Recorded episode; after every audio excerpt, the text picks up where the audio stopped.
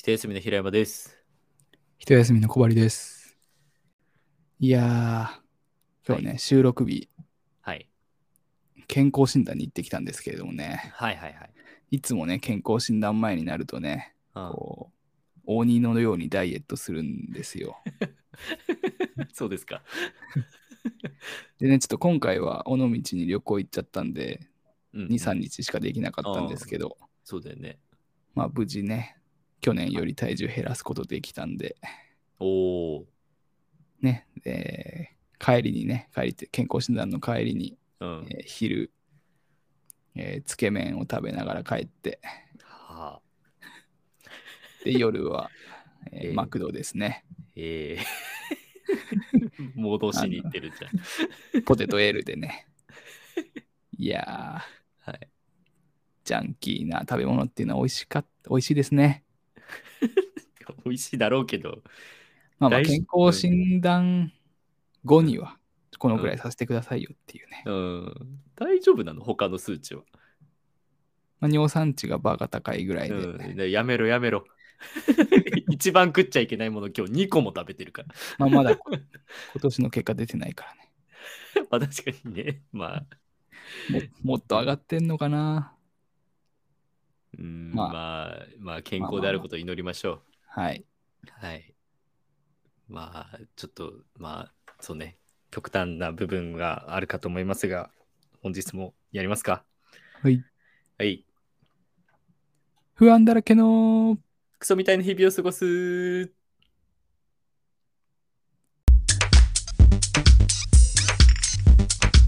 この番組はものづくりの旅路でさまよう2人が日々の疑問を試行錯誤しながらわからないままに喋ってくつろぐ番組です。おい。いやー、なんか前回のオープニングトークで、はい。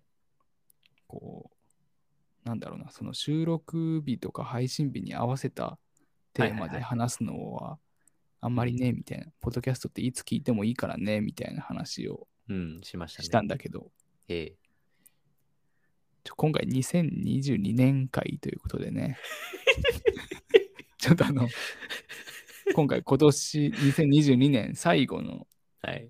回なので、そうですね。12月30日に配信される回なので、はい。ちょっとね、振り返りたくなっちゃったんですよね。まあでも別にね。うん2022年に起きた出来事を我々が喋るのは別にいつ聞いてもいいじゃん。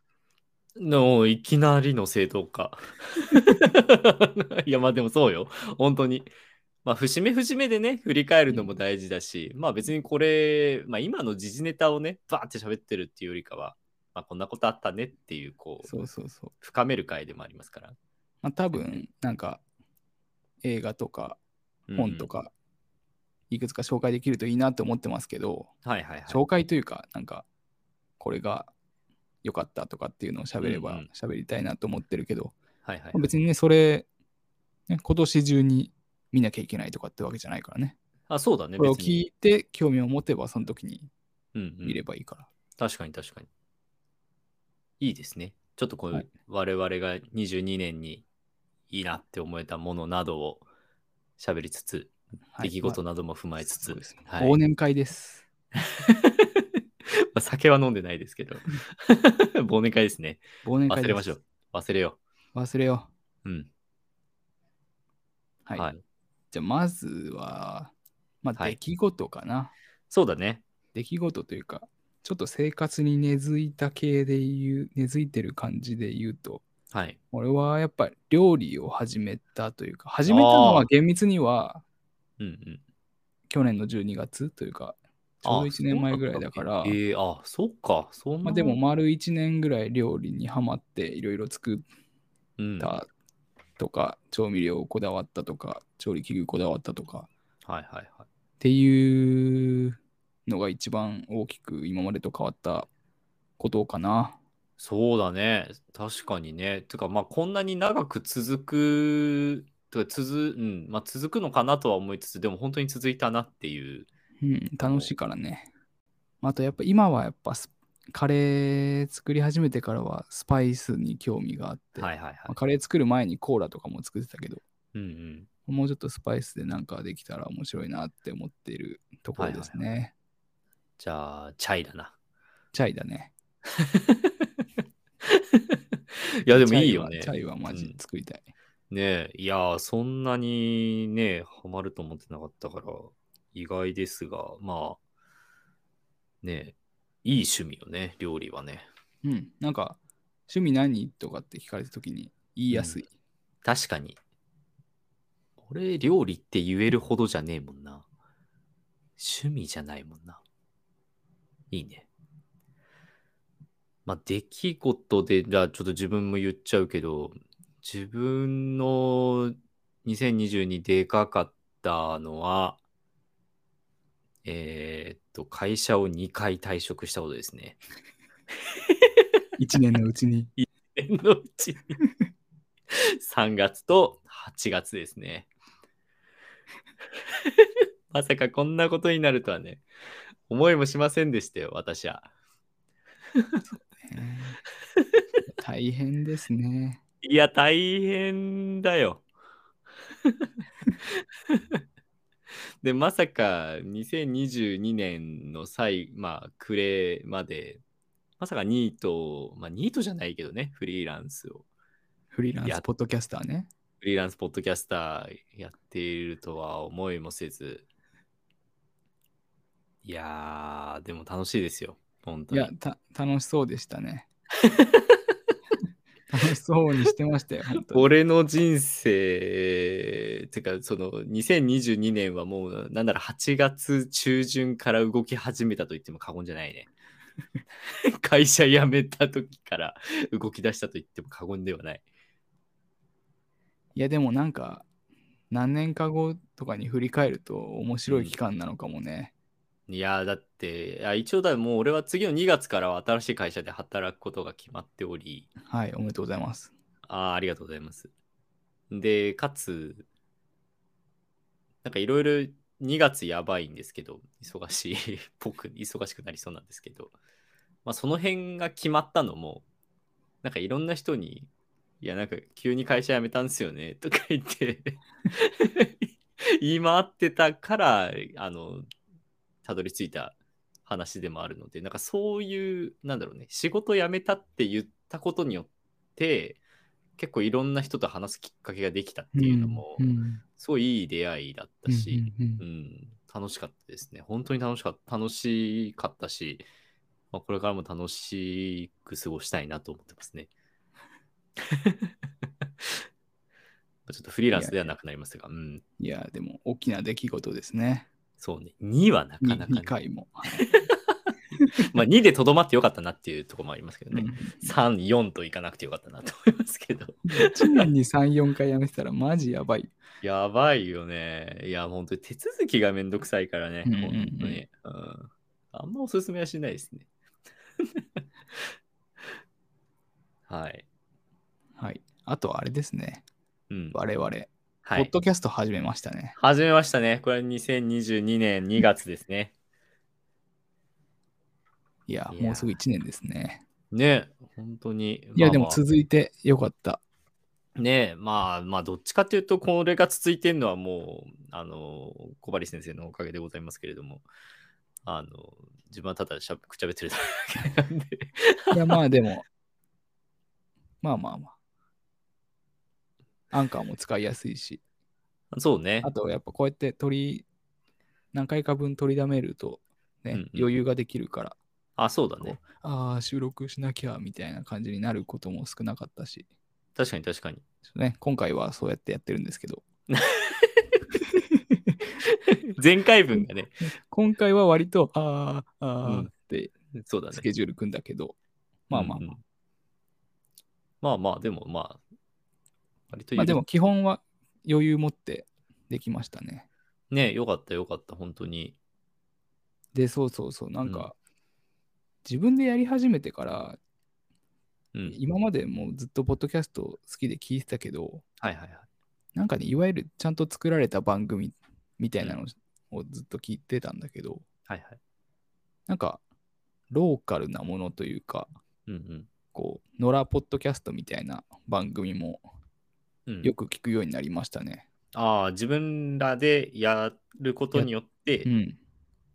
ちょっこうあとはあれかな、あの、ポッドキャストウィークエンドとかの影響も大きくて、そこで出会った人とか出展してた人たちの番組をフォローするみたいな。こととかもして、聞く番組もかなり増えましたね、私は。はいはいはい。いやね、ポッドキャストウィークエンドによる出会いも本当ありがたかったですよね。はい。あの、3000年さんとコラボできましたし。姉妹ポッドキャストもできたし、あれおもろかったな。まあ、俺がそもそもカレーにハマったのは、ああ、そうだねカ。レー三兄弟のもぐもぐ自由研究っていうのが、ポッドキャストウィークエンドに出るって書いてあって、聞き始めたところからはいはいはい。ですね。そうだね。あとまあ、自分が、あの、Apple Podcast から Spotify に移行したのも結構、うん。なんかこういうイベントとかが結構強い感じはするかな。うんうんなんかこう、こっちの方が聞きやすいとか、なんかやっぱそういう感覚が、なんだろう、やっぱこう聞く姿勢になりやすいのはやっぱこっちだなとかってなんか思えたのも大きかったかな。そうね。俺もプラットフォーム変えたわ。あのおーポッドポッドキャスト以来、ポッドキャスト会以来、ああ。ね Spotify で今は聞いてますね。ねでもね、相変わらず、つ次何な流れるかがよくわかんないんだよ。まあ確かにそれもちょっとまだあるかもね。結構、あの、レコメンド的に流して、サジェストされながら流れるみたいなのもあったりするから。まあでも Apple よりかは好きですね。そう、使いやすいよね、やっぱりねう。ん。うん。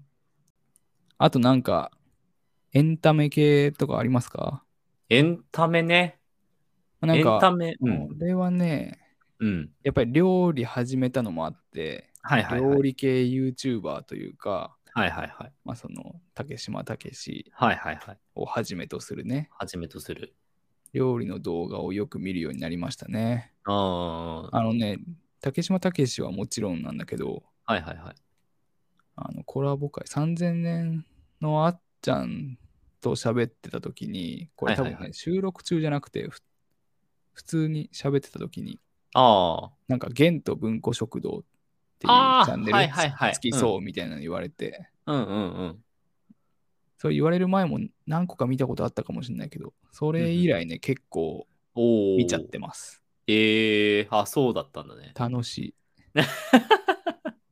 あれ、どういう感じの動画なんだっけ？マックのチキンナゲットを再現するとか、オロナミン C 再現するとか、、オロナミン C あったね。コーラとかも作ってたっけ？コカ・コーラ。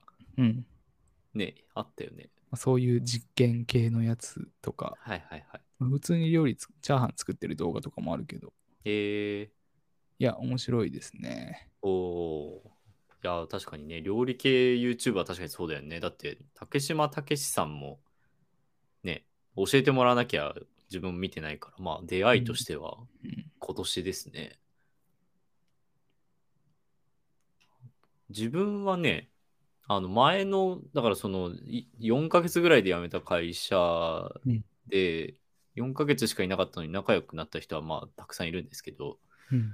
あの、その人に教えてもらった、あの、酒飲み独身ピアコの宿泊記っていう、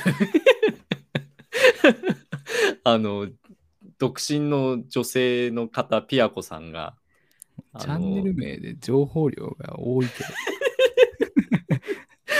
そうなのよ。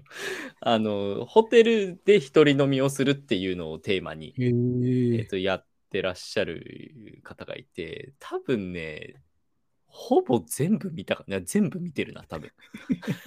そんなまだね、数が多くないのかな、そんなことないか。あ、いや、結構、結構上がってるけど、そうそうそう。ちょっと見てみますね。いや、なんかね、ゆ、ゆるいのよ。なんかね、面白いんだよな。言葉の、なんか、言葉の言い回しっていうか、まあ、あの、声はあんまり出さないんだけど、基本字幕で行くタイプなんだけど、うんうんそうそうそう、なんかこう、面白いなって思って 見させてもらってます。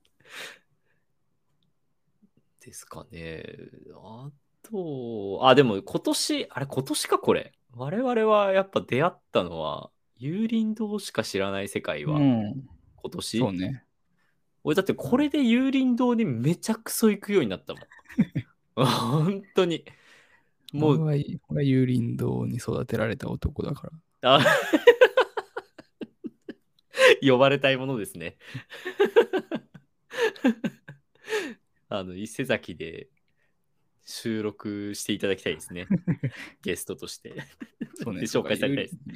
幽林堂しか知らない世界もそうね、今年ね。から見たよかな。ねえ。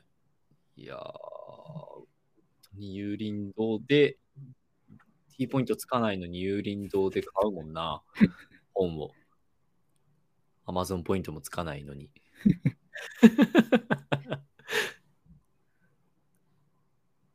他あります？なんか。他は、まあ散々リアリティ紹介とかで喋ってますけど、はいはい Love is Blind Japan とかは今年の頭、今年2022年の頭に始まっていたと思うそっし、か、そっか。あと秋頃にバチェロレッテやってましたね。バチェロレッテはよかったね。面白かったね。面白かったね。今ね、今っていうか、うん2022年12月からね、はいはい。脱出を独り島シーズン2がね、はい始まってまして、今いやー4話まで上がってるんですけど、もう死にそうなぐらい面白いんですね。ちょっとね、自分は今、ネットフリックス解約状態なんで、ちょっと復活させるか悩んでますね、今。本当にね、いやー、見る本か。当に面白い。いやー、見ようかな。また契約しようかな。それかまあ全部上がってから契約して1ヶ月で見てまたやめる。解約すればいいかも。ああ、確かにね、それもなしじゃないね。確かにありだね。いや、楽しみながら見てますね。いやいやいや、いいですね。あと俺、その竹島武史に影響されて極主不動を見てましたね。あ、そうじゃんアニメ。牧師不動は確かに今年だわ。ちなみに2023年1月1日からはあ、シーズン2始まります。ええやばうわ、生きがい出てきた。そうなんだ。それは楽しみだな。え、アニメ？アニメ。アニメか。逆に俺はアニメすごく見てて、アマプラの視聴履歴見てると、あのーあれですね。なぜかシャーマンキング見てますね。俺ねシャーマン なんかね、やってた、リメイク版みたいにやってて。え、あ、そうなんだ。そうへーそうそうそう。ちょっと、俺話詳しく知らんなと思ってちょっと見てましたね。ゆるっと見てました、あと、あれですね、話題になってたリコリスリコイルと、うんうんね。あとメイドインアビス。メイドインアビスはもう、あの、新しいシーズンが始まって、ああ、そういえば気になってたなって思って全部見ましたね。あまあアニメしか見れてないから、本当は漫画読んだ方がいいんだろうけど、うんうんうんあとは、流れでスパイファミリー。うんは今追いかけてて、で、チェーンソーマンも今追いかけてて、あとあれ、オットタクシーはちょっと見てたな。全部見てないけど。うん。うわもう全部おすすめされてるな、ほとんど。マジで。まあでも、この中で、はや流行ってるよね、普通に。うん、そうだね。この中でコバリンが好きそうなのはないかな。ないんかい。いや、なんか、うん、今までのなんかこう雰囲気聞いてると、うーんってなりそう。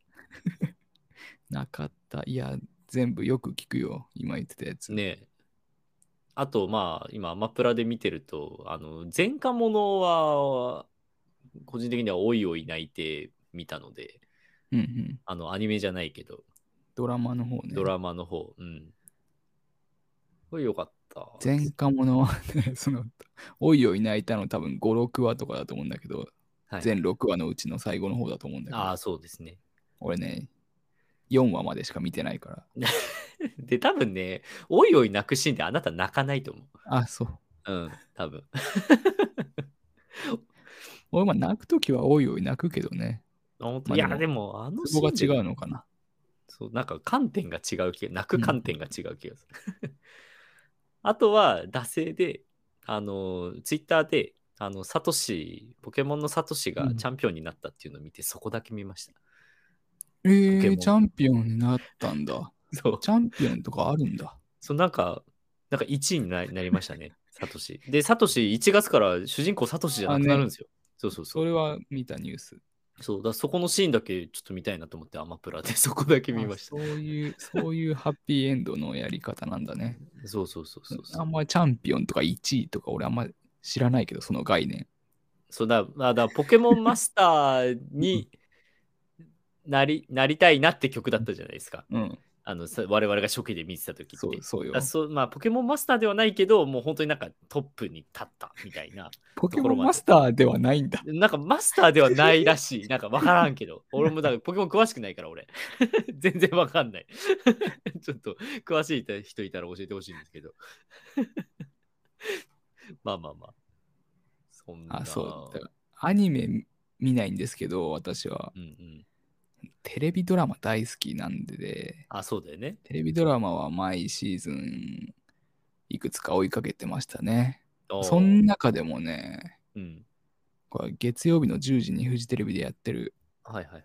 枠うん。で、魔法のリノベっていうね、えー、ドラマがあったんですけど、それはね、良かったですね。あ、そう。いいドラマだった。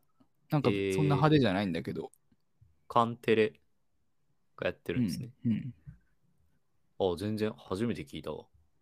すごい良かった。今、もう数ヶ月前に終わって、今ね、ネあットフリックスとかで見れるよ。えー、そうなんだ。どう、どう良かったの？いや、なんだろう、ストーリーも良かったし、はあ、はで、テーマもリノベ、リノベーション？家のリノベーションの話で、あ、えー、あ、本当だ。丸福工務店なんだね。そう、工務店の人たちが主主人公で、はいはいはい。で、毎回一つのお客さんの家をリノベするっていう、まあその中にその中にストーリーがいろいろあるっていう。あーあー、面白そうだな。それは面白そう。あのーエンディングとかもよくできてました。へえ、エンディングがよくできてたんだエンデ。ィングとかもすごいよくできてて、おお。いやいいドラマでした、本当に。じゃあちょっとネトフリなどで。あとは、これはちっちゃいドラマなんですけど、はい。チェイサーゲームっていうね、へえ、30分の枠で、多分10話ぐらいしかやってないと思うんだけど、はいはい。テレビ東京とかの深夜でやってたはいはいはい。チェイサーゲームも良かったですね。これはゲーム制作会社の、はいはいはい。えー管理職の話です。プレイングマネージャーの話。ああ、面白そうだね。話っていうか、まあ、主人公が主。人公がプリングマネージャーなんだ。で、まあ、チームで何かを作っていくみたいないう、はいはいはいはい。こう、大変だよねっていう話。見たら胃が痛くなるって書いてある。ゲーム業界の夢と苦労をリアルに描いたお仕事ドラマ。入社9年目で管理職に昇進したを達也？龍也？達也。達也を待ち受けていたのは厄介な年上の部下だった。うわー厄介。厳しいな、それは。むずそう。なるほどね。ああ、いや、おもろそう。まあ、あの、簡単なドラマですよ。はいはい。でも、あれね、アマプラで見れたね、これはね。あ、そうなんだ。うん、見れそあとはゲーム関係で言ったら、日曜劇場、アトムの子。う。えこれもゲームのゲームを作る話なんだけど、まあ、ただこれはね、まあ、日曜劇場、まあ、はいはい日曜劇場ですよ。ー、日曜劇場ね。普通の日曜劇場ですよ。普通の日曜劇場ってなんだよ。まあでも、まあまあ日曜劇場の色みたいなのはあるよね。半沢直樹と一緒です。はい。そうなんだ。こういやでも勝っていくみたいな。楽しく見ましたね。えー。ああ、これなんか俺、冒頭だけ見たことあるかも。なんか、うんうんなんか覚えてるかも。はいはいはい、はい。老舗のおもちゃ屋がゲーム業界に参入するみたいな話です。えー、ああ、なる、なるほどね。面白そうですね。かな、テレビドラマは。はいまあ、ドラマ、ドラマ見ないと思いますけど、まあ、私がアニメ見ないようにね。そうね。確かにな。ドラマ見なくなっちゃったな。見てる人いないもん、周りに。ね うん一人一人で見て、一人で楽しんで。誰今初めて言った。そう。あ、まあでも、俺もアニメ、ここまで全部言ったのは初めてかもな。うん、いポケモンとかをマジで初めて言ったわ。や、でもアニメはほら、なんか喋れる人はいっぱいいるじゃん。多分みんな見てるよ、それ。あ、まあね、そうそうそう。まあ、だって、うん。俺が名前知ってるぐらいだもん。うん、俺でもし名前は知ってるもん。そうそうそう。まあだからら、いいよいいよねとかいまいちだよねとかは言えるけど。ね ドラマなんかみんな何今何やってるかとかも知らないもん。まあね、確かにな。なんか、なんだっけ、んサイ、サイレン？サイ、サイレン？サイレント。サイレントか。うん。サイレントがどうちゃらみたいな話はなんかき見る。よく目にする。俺、ああいう重い系のドラマ見れないんだよね。ああ、じゃあ前巻もの見れないよ。ああ、そういうことか、確かにな。そうそうそう、そういうこと。俺、重い方が好きだから。うん。俺が今言った3つは明るいです、全部。そうだよね。うん明るそ明るい。まあ、明るいからこそ見ても何にもなんない。ああ、楽しかったって。来週も楽しみだなだけ。う。でもあれよ、俺はスパイファミリーはそのテンションで見てるかもな。うん、スパイマハファスパイファミリーは本当そのテンション。うん。いや、でも確かになそのテンションで見たい時もあるから、ちょっと、ちょっと気になるな。はい。あと何かありますかね、最後に良かった本とか言ってきます？本の、本の話しましょうか、うんそうしましょう。なんかありますか？いや、これね、今読んでるんだけど、もう今日読み終わるくらいなんですが、はいはい。サイボーグになるっていう本があって、へえテクノロジーと障害、私たちの不完全さについて、おー。これキム・チョヨップさんとキム・ウォニョンさんの協調で、これか、へえもともとは韓国語で翻訳本なんですけど、はいはいはい。いや、これね、めっちゃいいです。ちょっと今、リストに追加しました。結構なんか、世の中を見る目が変わりますね。世の中っていうかなんだろうな。例えば障害とかも、はいはいはい。なんか結局障害者を語ったり、こう、うんうん。まあ、ドラマとかに多様性とか言って出すことによって、うんうん。逆にその障害者をのイメージを固定化してしまうとかね。ああ、はいはいはい、はい。まあなんかそういう問題とか、これサイボーグって言ってるのは、その、まあ、補聴器とか車椅子とか義足とか、はいはいはい。そういったものと体が一緒になるっていうのはどういうことかみたいな。で、新しい技術が出てくるっていうのは、まあ、その障害者自身とか社会に対してどういう影響があるのかっていう。ことがよく書かれています。へで、このキム・チョヨプ、プさんっていうの、これなんで知ったかって、キム・チョヨプさんってあの小説家なんですね。SF 小説あはいはい書いて、この人の小説すごい好きで、あ、そう。それで知ったんだけど、で、はいはいこの人はなんか補聴器つけてるみたいで、ああ、そうなんだ、それはね、俺知らなかったのよ、これが出るまで。ああ、はいはいはいはい。普通に小説楽しいなって思いながら読んでただけで。で、このキム・ウォニョンさん、もう一人の人も、なんか作家であり、弁護士であり、パフォーマうんうんうんーのこう車椅子に乗ってる方で、へえ。まあ、当事者たちですね。はいはいはいはい。いいやそれとても面白いです。いや、まあ平山とかね、なんかケアとかうんうん。好きというか、興味あるそうだろうし、あるある結構そういう話に近い。そうだね。いや、だからやっぱ、なんか今だから、その、そう、そういうことだから、あの、なんだっけ、まあ、伊藤浅さんの話とか、うんうん。あとなんだっけ、あの、アイドルについて葛藤しながら考えてみたとか、なんかあの辺もちょっと近しい話なのかなとかって思いながら、うん、聞いてたね。すごい関心が高いので、ちょっと、そう、これに関連してね、はいはいはい。まあ義足とかね、ケアとかについてのうん SF 小説があってね、まあ、これも割と最近というか2022年11月に刊行されたもので、はいはいはいはい。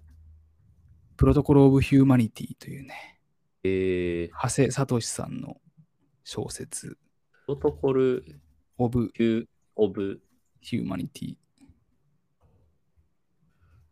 これは義足のコンテンポラリーダンサーの話です。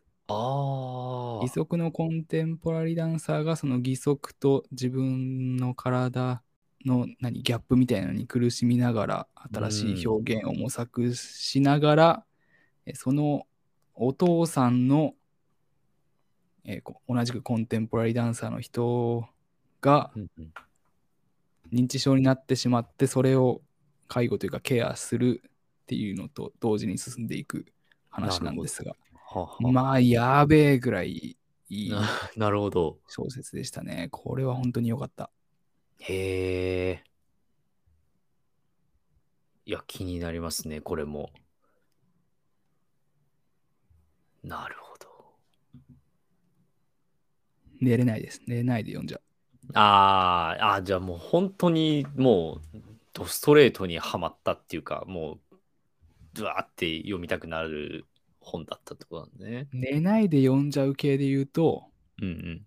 小川聡さん、地図と拳。これね、直木賞候補になってましたね。あ、そうなんだ。めちゃめちゃ分厚い本なんですよ。地図とあ、本当だ。拳工作って書いてある。何ページあるって？何ページあるんだって？何ページだろう ?640 ページ。すごいっいすね。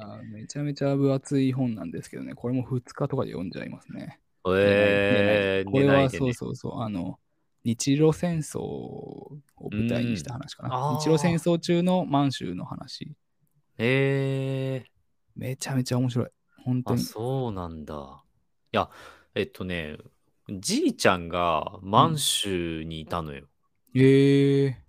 だから、じいちゃんからいろいろと話は聞くのよ。うんうんうん。なんか、まあ断片的ではあるけど、小学生の時に、その満州にいたみたいな話を聞いてて、だなんかその辺のなんだろう、こう、イメージみたいなのは、なんかふんわりは、なんかわかるんだけど、なんか詳細とかは何もわかんねえなとか言って思って聞いてたから、まあ、そういうでもこ、れ SF 小説だから、ああ、そういうことか。孫悟空とか出てくるんでね。ああ、そういうことね。あそうか、SF か。舞台は日露戦争中の満州なんだけど、ああ、はいはいはい。なるほど。いやーまあでもそこにね、うまく史実が絡みながら、えー、と言ってもね、結局ね、どれが本当でどれが空想なのかよくわかんないんだけど、あ なるほどね。いや、まあでもそれだけこう、もう読みふけってしまうぐらいの面白さってこと、もうね、小川聡さんは本当に今年はすごかったね。君のクイズも良かったし、すごいね嘘と晴天っていう、これはまあ文庫化されたやつだけど、これもね、これ短編集なんですけど、はあ、はあはあ、7、8個ぐらい入ってて、本当に外れがなくて、はいはいはい。めっちゃ良かったですね。へえはい。なんかありますか？平山。えーっとね、結構その、ぶわーって読んだ系だと、いや、もう今本当にめっちゃ売れてると思うんだけど、うんあの、辻村瑞希さんの朝日文庫の傲慢と善良。へえ。これマジで寝ずに読んだね、これ。えっと、きっかけは、電車乗ってて、いや、まあうんちょっと今から気持ち悪い話するんだけど、電車乗ってて、女の人がね、もう食い入るように本を読んでたのよ。うわーってなんかもう 殺気立つ勢いで本読んでて、うんそこまでするこの本は何だと思って、ちょっと一生懸命見たのよ。あの、そのタイトルをは気持ち悪い話だね。そしたら傲慢と善良で、うん。いやいや、そんなんなるならちょっと読みたいなって思って買ったんですよ。いや、これはね、面白かったな。結構、なんだろう、まあわかんない。俺あんまり文庫とか、まあ本自体そんな読み慣れてないからわかんないけど、結構ね、ミステリーっぽい感じで進んでいく。なんか、え、いや、まあ、どういうこと美月はミステリー作家じゃないの？あ、そうそうそうそうそう。まあ、でもミステリー、これミスね、テリー、ミステリー、ね、ミステリーとして売り出してるのかな？ちょっと、でもまあ、いや、でも本当そういう、なんだろうな、この先、なあの結婚、婚活をして出会った男女の話で結婚するしないみたいな話なんだけど、それが結構こう、ハラハラするというか、先の展開がどうなってくんだろうみたいな話なんですけどね。結構その、なんか、自分、そのまあ恋愛対象を通して、まあ自分の価値を決めに行ってるみたいな、なんかそういう、なんかこう、ハッとさせられるようなフレーズとかが結構散りばめられてて、うんなんか内省が進むというか、う。うんん、結構なんか食らった本ですね。え 確かにな、みたいな。うん。ですね。で、あと小説、物語だと、まあこれも恋愛小説系だけど、なんか多分恋愛小説好きかもしれない。これ、連便島本理央さん。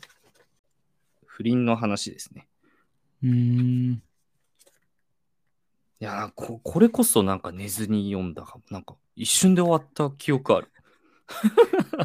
あ終わっちゃった？みたいな。そうなんか結婚して、あの、女優さんの話うん。で、そうそう、女優さんが、まあ、なんかこう、華やかな、ちょっとこう夜のバーとかに行って知り合った男性にちょっと恋に落ちていって、まあ、恋に落ちていくからこそ、こう、なんか演技に磨きがかかっていきつつ、みたいな。まあでも、うん、っていう、なんかこう、物語の展開としては、まあ、こっちもハラハラするような 感じですね。うん。だ多分あの映画とかにもそうだだけど、映画とかドラマとかもそうだけど、重い話が好きなんでしょうね。ああ俺も小説は結構重めだけどな。ああ、そうなんだ。まあでもその恋愛ミステリーとかそういうのは確かにな、あんま手に取らないな。うん。そう、あんま読まなさそうだよね。まあ、あと本で言うと、ね、一番最初の料理に絡めると、はい、はい。レシピをよく買いましたね。あ そっか。レシピね。レシピ好きなんだよ、俺、多分。好 またきなんだ。、またいつかレシピ会ができるといいんですけど。はいはいはいはい。あとね、うん。地球の歩き方ってあるじゃん。ああ、はいはいはい。あれ、確かなんか出版社潰れちゃって、あ、そうなんだ。なんか運営が学研に変わったのかな。ええなんか、それで、最近ね、すっげえ面白いのよ。あ、そうなんだ。うん。なんか、世界の何々シリーズみたいなのがええいっぱい出てて、はいはい。世界のグルメ図鑑とか、世界のお土産図鑑、世界のすごいホテルとかっていうテーマで、こう一冊ええあ、それは面白いね。面白くて、俺が買ったのは、世界の中華料理図鑑ああ、あなたっぽい。でしょ？と、世界のカレー図鑑。ええあまんまや。俺じゃん。うん。あの、地球の歩き方でなんであ、あーってなったかっていうと、最近、なんか、水曜どうでしょうと地球の歩き方がコラボした本が出るっていうのを、見まして、あのーなんだっけ、2巻同時発売えっーて言ってて、えっ、とね、日本列島を、あの、す北と西にあの横断縦断してるんですけど、彼ら。株で。うん。まあ、その2つのやつと、あと、ベトナムを、最後、これラストランだね。水曜どうでしょう、本当にラスト、あの、レギュラー放送最後のやつで、ベトナム縦断編っていうのがあるんだけうんど、そこでこう巡った地とかをマップに、マップっていうかその本、本書籍にしたやつが発売されますっていううん。ので、いやなんかなんかそういうコラボとかもうんうん。ね、多分昔というか会社が変わる前はやあんまやってなかったと思うから、はいはいはい。いやそう、地球の歩き方、注目です。注目ですね、それは。ほんとなんかパラパラめくってるだけで楽しいんでね、ああ、それいい興ね。興味があるやつがあれば、ぜひね、ぜひ。チェックしてもらえれば。だってほら、ジョジョの奇妙な冒険とかあるもん。すごいね、地球の歩き方で。関係ないもんね、地球の歩き方。これ、ジョジョは何も読んでないからのファンブッ。クみたいになってる。ああ、そういうことね。あ竜が如くとコラボしてほしいわ。あ、それはやってほしいね。だからそういうこと、そういうこと。確かに。竜が如くと地球の歩き方は相当相性良さそうだな。相性いいよね。相性いいと思う。という感じのはいはい。2022年ですね。でしたね。いや、わーって喋りましたね。喋りすぎだよ、マジで。いや、本当はね、本当にうまく喋れるか、ちょっと不安だったんだけど、うん。たくさん出てきましたね。いろいろありましたね。いや、いろいろあったよ。だってまだ喋れることあるもん。うん言っちゃえば。うん全然2回放送に 3, 3回ぐらいに分けてもよかったぐらい。確かに。うん。まあ、じゃあ来年もいろんな楽しいものとかいいものが見れるといいですね。はい。なんかこう、触れられる機会がたくさんあるといいはいですね。2023年もね。楽しみにしてます。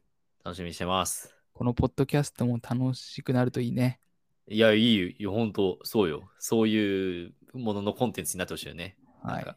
不安だらけのクソみたいな日々を過ごす、よかったですねーって言ってるポッドキャスト聞きたいもんね。はい。じゃあ終わりますか？はい。